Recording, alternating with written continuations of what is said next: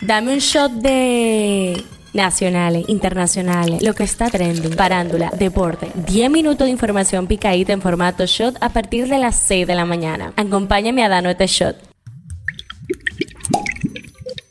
Buen día, este es el shot de hoy martes 6 de febrero. Empezamos con las nacionales y positivas. Una estudiante meritoria dominicana gana primer lugar en el Harvard Model United Nations 2024. La dominicana Kimberly Samboy, de 16 años, fue reconocida como mejor delegación en el comité de prensa del prestigioso modelo de las Naciones Unidas de la Universidad de Harvard para estudiantes de secundaria, donde participaron más de 3.600 jóvenes provenientes de 50 países.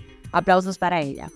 El sin oficio es una cosa grande, pero nada, en República Dominicana tenemos de eso y más. Un periodista le hizo una curiosa pregunta al presidente Luis Abinader en el encuentro La Semanal y fue sobre una investigación, oigan bien de qué, disque del tráfico de ovnis en la República Dominicana. Abinader muerto de risa le respondió que no sabía nada de eso, pero que iba a investigar. Pobre de nuestro presidente.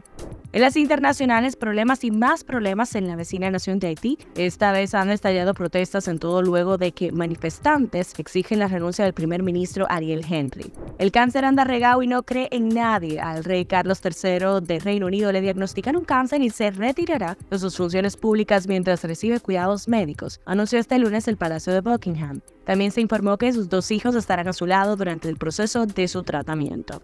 En los deportes, la República Dominicana se coloca en dos ganados y dos perdidos luego de caer ante el equipo de México ayer en un juego que fue casi knockout, nueve carreras por uno. En la farándula fueron revelados este lunes 4 todos los nominados a Premios Soberano 2024 y como todos los años un grupo feliz, otros pataleando y muchos organizando el outfit y todo lo que se necesitará para brillar el próximo martes 12 de marzo en el Teatro Nacional. En más noticias sobre premiación pero internacional, ayer fueron celebrados los Grammys donde Carol G se llevó la estatuilla como mejor álbum latino del año, Celine Dion hizo una aparición sorpresa y Jay-Z, digamos que barrió con los premios de una manera honesta pero no muy agradable. Y nada señores, hasta aquí el shot de este martes, nos despedimos sin antes recordarles que hagan el bien sin mirar a quién. Nos vemos cuando nos escuchemos.